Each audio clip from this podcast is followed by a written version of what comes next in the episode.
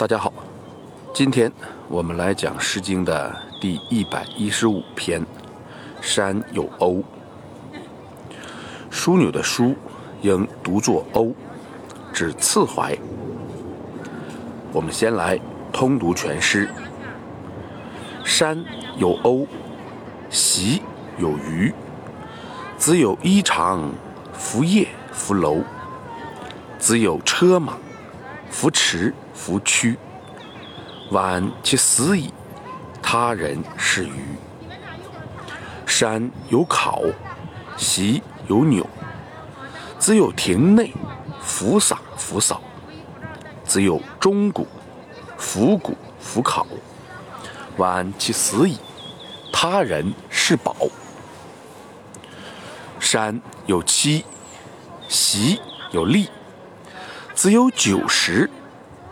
何不日鼓瑟？且以喜乐，且以永日。晚其死矣，他人入室。我们先来看每一章的前两句，说的是山上有某些树，洼地里有某些树。这显然是以比兴开篇。可是很多人，包括毛传。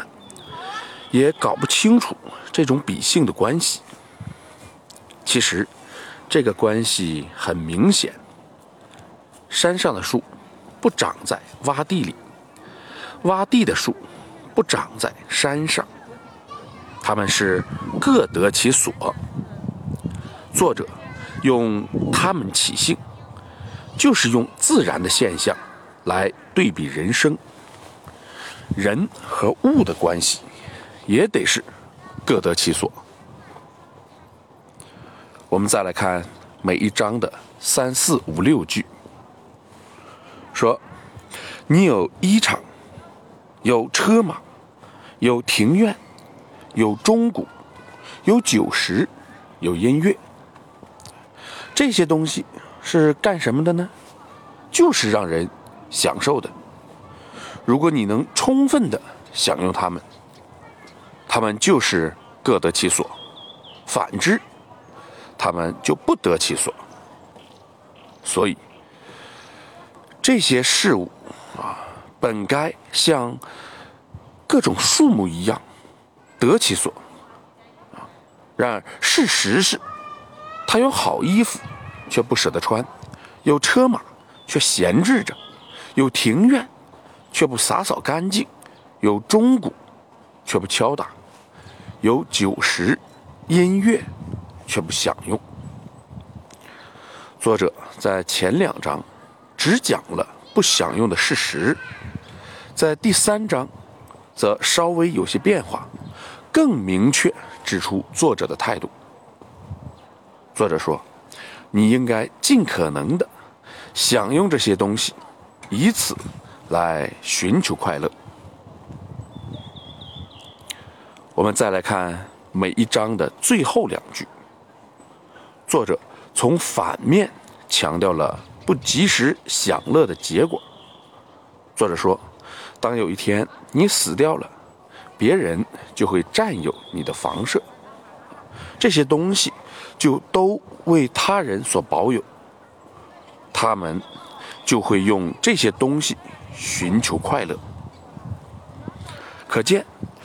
这是一篇宣扬及时行乐的作品，但勤俭持家是被社会所认可的。是什么人敢明目张胆的宣扬及时行乐呢？父死子继，兄终弟及，又是什么人在你面前称你的兄弟子女为他人呢？作者。所说的这些，只有把握这个问题，我们才有可能了解作品的主旨。因为这些都是有悖于中国人的传统观念的。我认为这是酒徒劝酒之语。人们在酒桌上容易说一些有悖于传统，甚至于常识的话。比如，李白在《将进酒》中说：“古来圣贤皆寂寞，惟有饮者留其名。”这显然有悖于常识。另外，人们在享乐的时候，才会表现出极端的个人主义，啊，也就是我享受到的才是我的，儿孙他也代替不了。所以，我认为本诗可称得上是《诗经》时代的《将进酒》。这里还有两个句子需要强调。一是晚其死矣的晚，毛传说是死猫，但死有各种形式，谁能说明死猫是什么样子呢？其实这个晚是死在床上，寿终正寝的样子。为什么呢？我们来考察“晚”字的本意。宝盖指的是居士。那下面的“愿”指的是身体侧卧弯曲的样子。另外一个是“且以喜乐，且以永日”的“永日”。永日就是延长岁月、延长寿命。这也是人们在寻欢作乐、宴饮之际。才会生发的感受。简单说，就是你没有如此欢乐，那你就是白活；反过来说，你如此的欢乐，那自然就是比别人的岁月长、寿命长。我们看李白的《春夜宴桃李园序》，他说：“浮生若梦，为欢几何？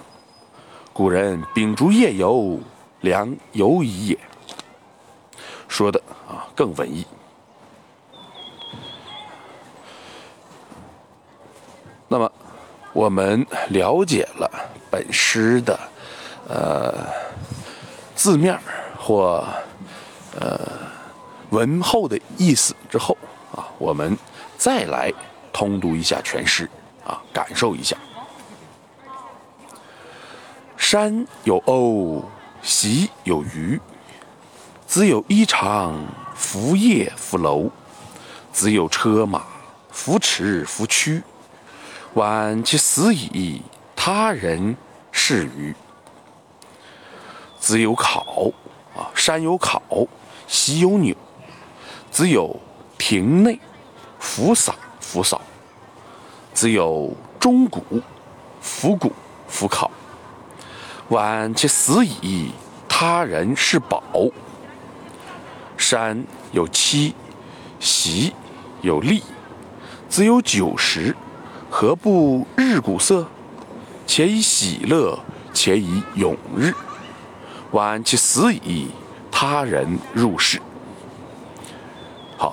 今天我们就讲到这里。如果您听着感觉不错，希望您能够分享给别人。啊，谢谢。